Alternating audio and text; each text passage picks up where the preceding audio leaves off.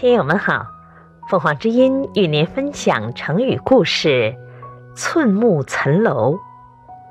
解释：一寸长的木材同尖顶的高楼相比，原意是起点不同就比不出高低，比喻轻重相比必须标准一样。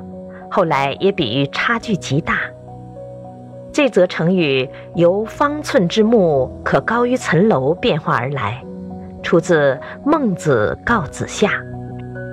有一位人国的人向孟子的学生乌鲁子问“礼与食哪个重要”的问题。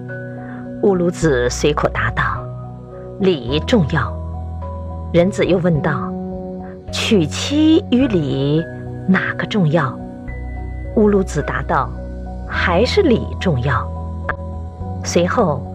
这位仁人便一本正经地说道：“要是按着那些礼节去找吃的，恐怕就要挨饿，甚至饿死；如果不按着这些礼节去找吃的，可能就会有吃的。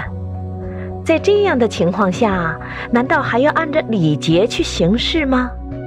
再有，假如按照亲迎礼，就得不到妻子。”要是不行亲迎礼就能得到妻子，还一定要行亲迎礼吗？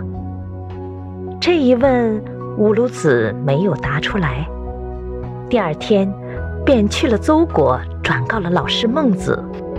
孟子听后说道：“回答这个问题有什么困难的？